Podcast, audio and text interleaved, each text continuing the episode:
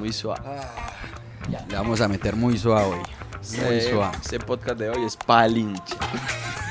Estás escuchando Deportes Sans Frontiers, donde no sostenemos nada. En este episodio, la Seleco, tablas en las eliminatorias.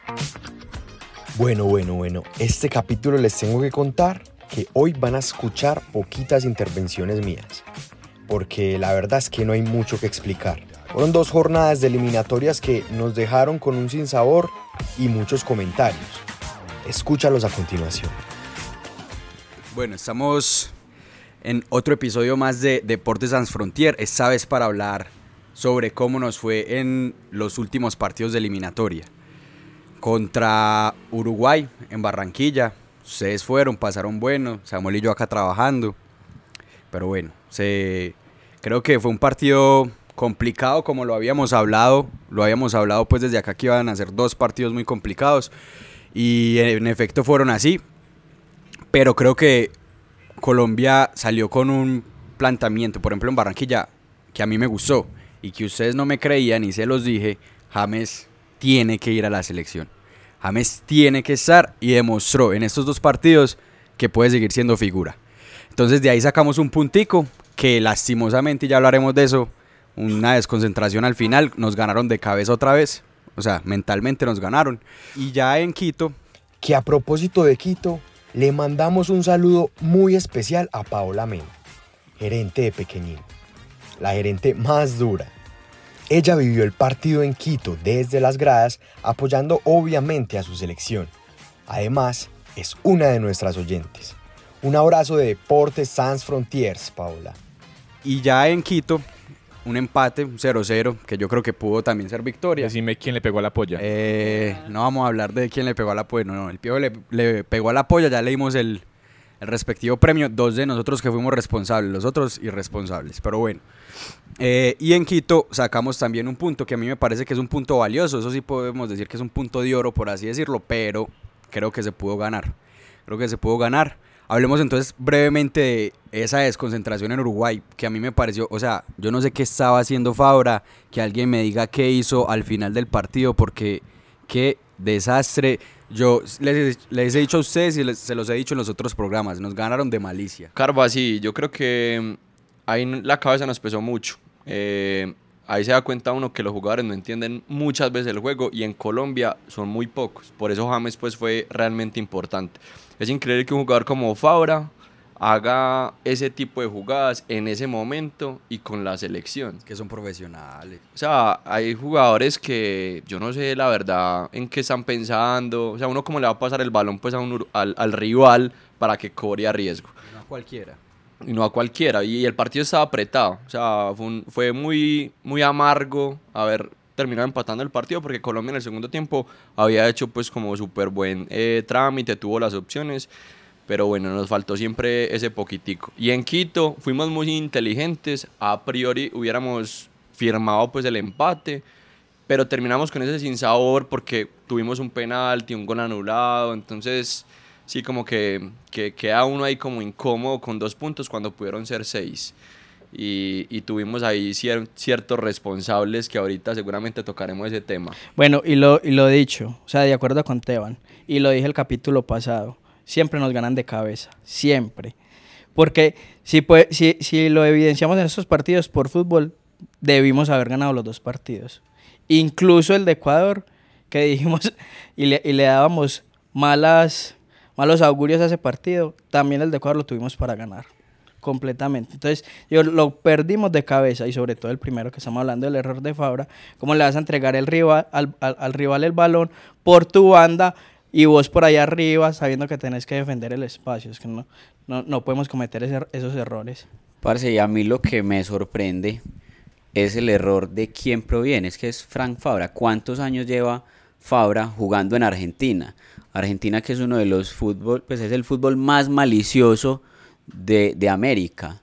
Y como un jugador que juega en Boca Juniors eh, le entrega la pelota al rival en, el, en los últimos minutos del partido, cuando había que buscar era, era cerrar. O sea, es que es el fútbol argentino y es de Boca Juniors, un equipo que juega Libertadores cada año, que es protagonista en el torneo local argentino. muy sano. ¿Será porque viene de Medellín o qué? Es que no se le está pidiendo que haga tiempo, o sea, que piense un poquito, pues. Bueno, balance general mío. Obviamente disgustado por el partido en Barranquilla. Jugamos súper mal. No entendí las, los laterales. No entendí que cuidáramos un jugador, por ejemplo, Carrascal, que claramente James nos cayó la boca, pero no entendí que lo dejara en la banca simplemente por cuidarle la amarilla. Yo creo que primero es partido a partido, no pensar en el segundo. Y claramente el disgusto en Quito de que hace años no hacíamos un partido tan bueno, fuimos serios tácticamente, defensivamente, y tener ese papayazo que tuvimos con Luis Díaz es imperdonable. No, y además Piojo, como que cuídale la amarilla. O sea, en Quito no lo puso. Cuídale la amarilla Carrascal, ¿para qué? No lo puso un minuto. Ahora bien, hablando de, de, de James, que, que mencionaste el tema. James tiene que estar. Jugadores de buen pie tienen que estar. En este caso no sé por qué no llamaron a Juanfer, no sé si es que eh, estaba en mal estado. Mira que lo que pasó con varios jugadores que no fueron convocados fueron que hablaron con el, el DT, el caso de, de, Cuadrado, que le dijo al DT que no podía, pues que no se sentía en condiciones para jugar. De pronto con Juanfer pasó eso, o no sé si fue simplemente decisión técnica, pero fue evidente que los jugadores como James Rodríguez tienen que estar. O sea, ese es el fútbol de Colombia. Y aunque el resultado, pues con los dos puntos en las dos fechas, nos dejó con sabor amargo porque sentimos que debíamos ganar, Colombia mejoró. O yo quedé con la sensación de que Colombia mejoró. Perder es ganar un poco, que Samu. Pues por lo menos yo siento que para los próximos partidos, si jugamos así, a mí me queda la sensación de que vamos al Mundial, con toda seguridad. Pero, pero no, no, no digamos de ahí, vamos al Mundial, porque eso ya lo habíamos hablado. Y es que al Mundial sí o sí tenemos que ir, ¿cierto? Es encontrar ese juego, tener esa, esa facilidad para afrontar pues como cada rival y que nosotros tengamos pues como ese dominio.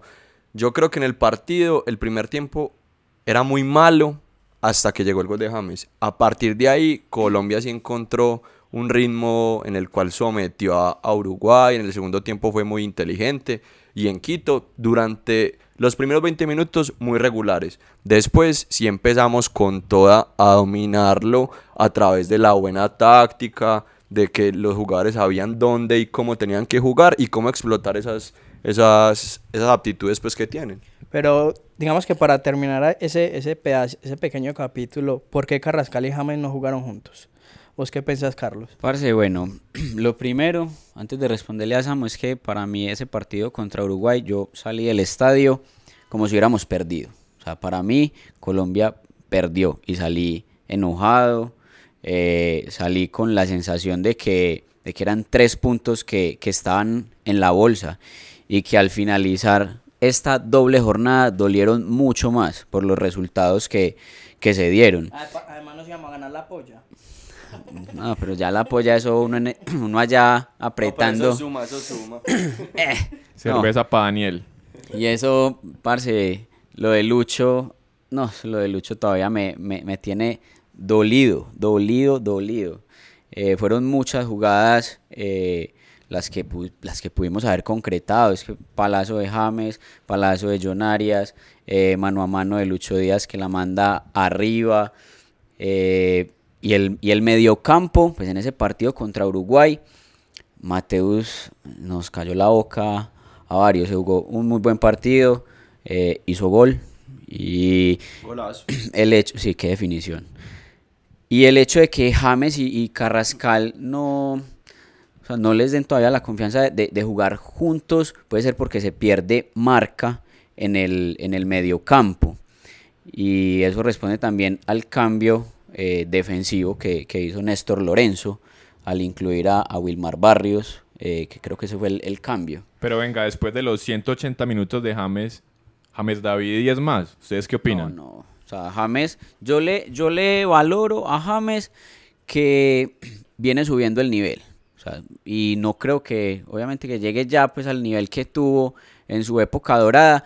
Pero James es un jugador diferente con la selección Colombia. O sea, le puede más eh, ese espíritu de patria y de querer figurar con la selección. Y, y bueno, acá el empresario del momento lo hizo una vez más. Yo creo que él va buscando es el, el- el récord de goles con la selección porque Pero él no quiere quedar en la el historia. capítulo pasado, en el capítulo No, pasado. el empresario. Dijiste, dijiste que jugaba cinco minutos en Ecuador y que no le daba para más. Sí, por eso. No, es que en Ecuador el man sorprendió. Eso sí, el segundo tiempo ya estaba caminando. Estaba caminando. Pero Lo que pasa es que es un jugador que tiene jerarquía, que lleva muchos años jugando en el exterior y que, hombre, eso le tiene que haber servido para algo. Carlos, ¿cumplió o no cumplió? Sí, para mí cumplió. Cumplió y de sobra. Y, y se los dijimos y Ah, acá nos hicieron caras. Pero bueno, el Nalgón cumplió. Para mí James también cumplió, obviamente es el jugador diferente, el que piensa, el que pone a Colombia a jugar como él quiere. Y eso es muy importante en un equipo. Y era la idea que yo les decía en el capítulo pasado, que Colombia juegue, que piense, que pongan a jugar a los demás, que Lo- no le rebote el balón. Lo que pasa es que hay una diferencia en que siempre tienen que jugar esos o cuando juegan lo deben merecer. O sea, porque no es poner un jugador para que lo recuperemos. O sea, en la selección Colombia tienen que llegar es los que son los, los que están mejor y los que tienen lo mejor para darle a la selección. No porque queremos recuperar a James, que nosotros llevamos esperando de James muchas cosas de cuatro años y, eh, y no lo hemos encontrado. Obviamente en estos dos partidos jugó súper bien, es lo que todos deseamos, pero, pero necesitamos que, que James también esté con su mente en el juego, no en otras cosas como de las empresitas que tiene. Yo no creo que lo pongan para, para recuperarlo. Yo creo que si lo ponemos es porque creemos que con él vamos a jugar a lo que juega Colombia, históricamente. Que no somos Brasil, que no somos España, que no somos el tiquitaca, pero Colombia juega a tocar, ¿cierto? A no verse estúpido en la cancha. Y obviamente todos los jugadores que ponemos es porque creemos que son los mejores para, para el juego, ¿cierto? Y ponemos los que creemos que tienen la jerarquía para, para esos partidos. Ahí volviendo un poquito atrás a lo que decía Carlos ahorita, hombre, Lucho Díaz es uno de esos. De Lucho Díaz esperábamos que, que nos cumpla. O sea, uno, uno dice, Lucho Díaz ya es la próxima figura de la selección. Y para mí nos quedó viendo. En el desborde... Exacto. En, en el desborde sentía que podía encarar más. Se está devolviendo mucho. Pero listo, digamos que tiene una velocidad diferente. Pero Lucho Díaz tiene que meter el gol, hermano. Porque es que no. Si, si, si el 9 se está convirtiendo a veces en, en la figura que es James, que va de media punta hacia arriba y Borrea a veces se pierde para la derecha, necesitamos que, que Lucho Díaz haga los goles que tiene que hacer. Parce, lo que pasa es que Lucho nos pegó una ilusionada tremenda en la Copa América. Figura, goles bonitos, se vendió, se vendió al Liverpool, llegó a la liga top, a la liga Premier, pero, pero viejo, desde que Lucho Díaz está en Liverpool, no ha dado pie con bola con la selección Colombia. Entonces yo siento que es una responsabilidad que, que a él le ha quedado grande, le está pesando la camiseta, ha cambiado varias veces de números y no es cosa de números, es un tema de, de actitud. El, el Guajiro está bloqueado con la selección. El, el man tiene mano a manos, en Inglaterra se los saca, los hace de taquito, de cabeza, eh, y llega a la selección y no se le cae una buena definición, porque el man corretea la pelota, eh, tiene muy buena velocidad, se desmarca muy bien, la banda es de él, pero a la hora de, de definir esas definiciones de que se dieron en la Copa América no las está teniendo. Y para, para también eh, resaltar, Es que en Barranquilla Carlos definió como un niño, un kinder literal, es un profesional, no lo puede definir así. viejo, es que ni siquiera, o sea, ni siquiera la chique del arquero, porque no me digan que fue la chique del arquero, definió anticipadamente, tenía tiempo, espacio, tanque, y ni siquiera, ni cerca del palo, ni al arquero, ni al cuerpo, fue horrible. Y yo o sea, creo que está- le está pesando lo que Samu decía, que mucha gente está pensando como Samu en ese momento y es que tiene que hacer gol. Y de hecho creo que por eso se, nos comemos ese penalti también allá en Quito. O sea, está con tanta presión que hasta los penaltis los está votando. Es que yo creo que ese paso lo que tienen que dar normalmente las figuras. Él fue promesa en la Copa América, como lo decía ahorita Carlos, y así le queda muy fácil jugar a, a ese tipo de personalidades, porque va de segundo, pues va como de segunda mano, es perfil bajo, pero ya cuando la presión es, es vos, vos salís en la publicidad, vos sos en el que te entrevistan, ya es una presión adicional que el hombre tiene que aprender a manejar. Vamos a ver si está preparado para eso o no. Que por eso Lorenzo le ha dicho, venga, que es usted no tiene que hacer todo. Tiene que tratar de jugar para el equipo y, se le va a empezar a dar. Venga, y es que no solo fue en Barranquilla, es que fue en Ecuador. un partido cerrado que dijimos de los más duro- duros de la eliminatoria para Colombia y tener un partido 0 a 0 con un penal y errarlo. O sea, es un penal en Ecuador. O sea, yo creo que igual ahí también hubo error del técnico porque no puedes poner a cobrarlo a él. Yo creo que eso fue una muy mala decisión. Ahí también se perdió el penalti antes de cobrarlo. Yo creo que muchos vimos el televisor y dijimos, pucha, se lo comió y no se había ni parado en, en el punto. Carva, pero, pero es que sabes que ahí es donde volvemos a lo mismo. Eso no es del entrenador. O sea, los jugadores de Colombia somos demasiado débiles en el momento decisivo. Ese, esa situación la tienen que resolver los jugadores en la cancha. Y nosotros no podemos pensar que un partido en Quito, con el partido bien cerrado que nos cuesta, venga, démosle la bola a Lucho, pues no sé, siendo James o Borré que le pasaron el balón. No, hermano. ¿Cuándo, cuándo se le da la oportunidad a un jugador de esos? Partido ganándole 3-0 a Bolivia, 2-0 a Perú. Pero usted en Quito de visitante le estás metiendo más presión al jugador. No, y aparte que fue lo que incluso hablábamos cuando se acabó el partido es cuándo carajos Lucho ha cobrado un penal. Yo no me acuerdo una vez donde haya visto a Lucho cobrando un penal. En mi casa la primera reacción le dije a mi papá y a mi hermanito, ¿por qué va a cobrar Lucho si está James? Mi hermanito me ripostó de una. Es que James se ha votado tres seguidos contra Sao Paulo. Listo. Y entonces borré. Pero cuando hemos visto a Lucho cobrando un penal?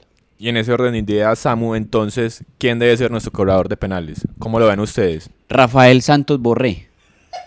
Básico. No, ese sí, ese tipo, ese tipo le dio una, una Europa League al Eintracht Frankfurt en una tanda decisiva de Qué penaltis. Carlos. Cae- casi bota una muela ahí. Parce, pero es que de hecho el balón lo toma Santos Borré en Ecuador. Y yo dije, ah, bueno, listo, va Rafael. Ese man, y inmediatamente, parce, recordé esa, esa final de la Europa League. Y yo dije, este man la pone en el ángulo, porque allá la metió en, en esa final. Cuando lo cedió, yo, ay, papi, Y si no está Rafa, ¿quién? James David. Colombia no tiene jugadores con confianza para hacer gol. Ahí le, le pesa. Si empezamos línea por línea, no dice un lateral que cobre penalti, no tenemos. Un central que normalmente le pega un taponazo, tampoco va a cobrar Davinson. Ahí sí todos apagamos el televisor porque no, ahí sí no esperamos nada. Entonces Colombia como jugadores así de penal, no. Y para rematar, James venía con el problema de que había errado un par de penales también en Sao Paulo, o sea, no tenía la confianza. James se limpió.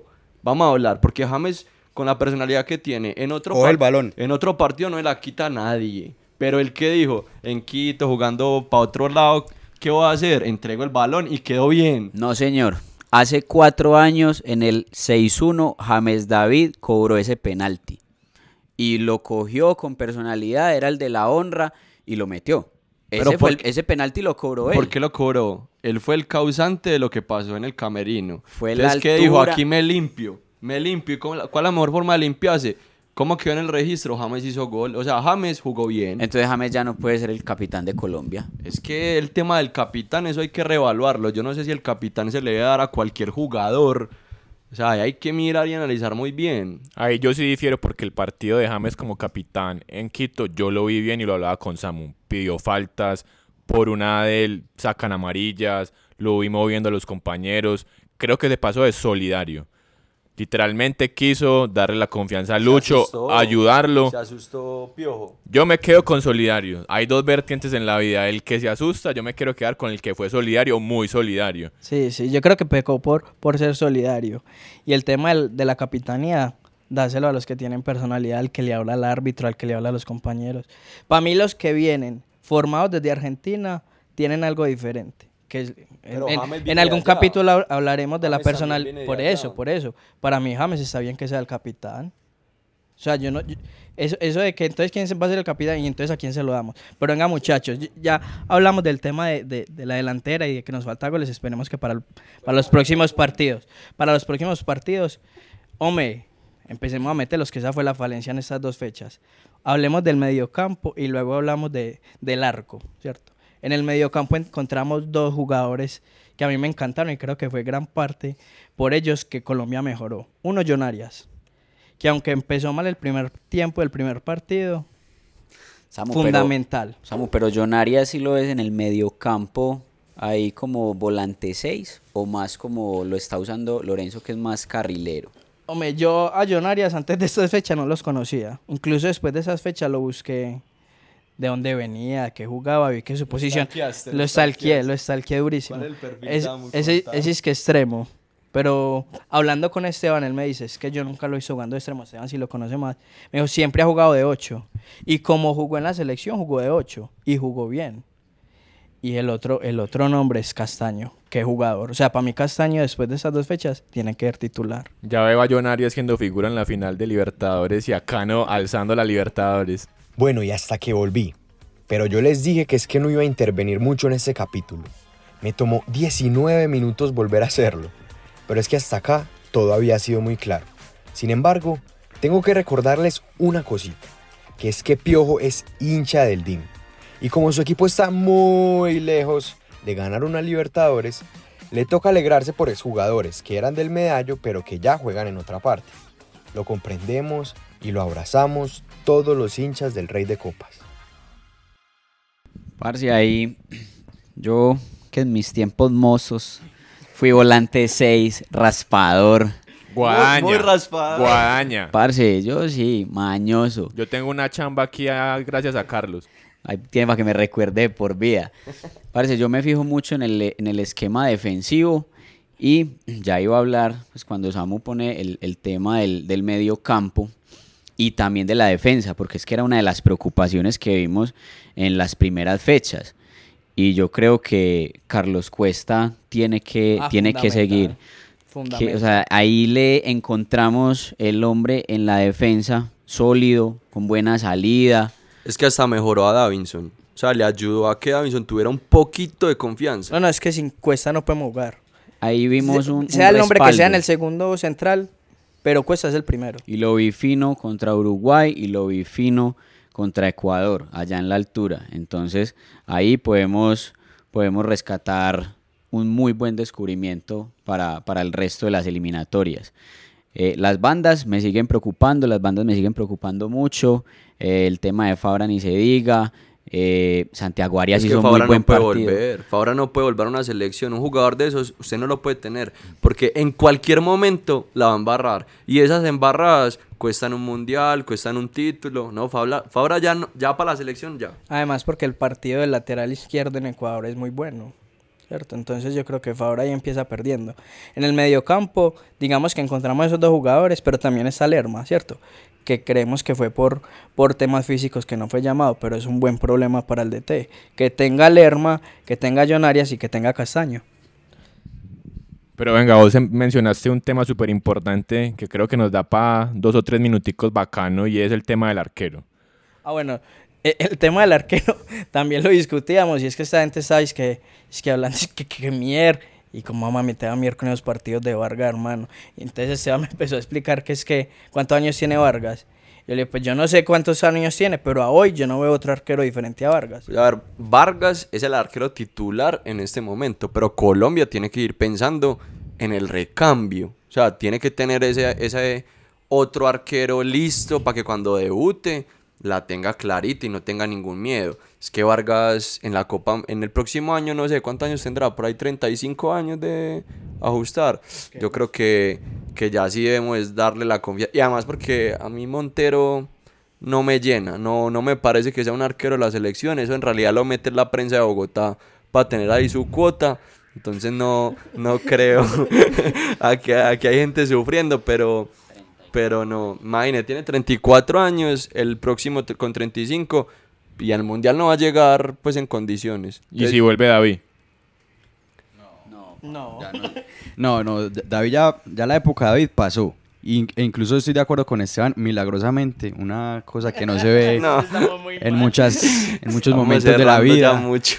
Pero a mí Montero tampoco me da confianza. Me parece que es un arquero alto, pero que no es tan habilidoso, por así decirlo. Yo creería que ahí hay que trabajar. Yo creo que terminar este año con Vargas y empezar a trabajar a Kevin Mier, pensando en el futuro. Por lo que ustedes dicen, al Mundial estaría llegando Vargas con cuánto, 37 más o menos. Kevin Leonardo Mier, año 2000, 23 años, 1,90 de estatura. Viejo, en, Grande como yo. en cuatro años, ese tipo es el, el arquero del, del mundial.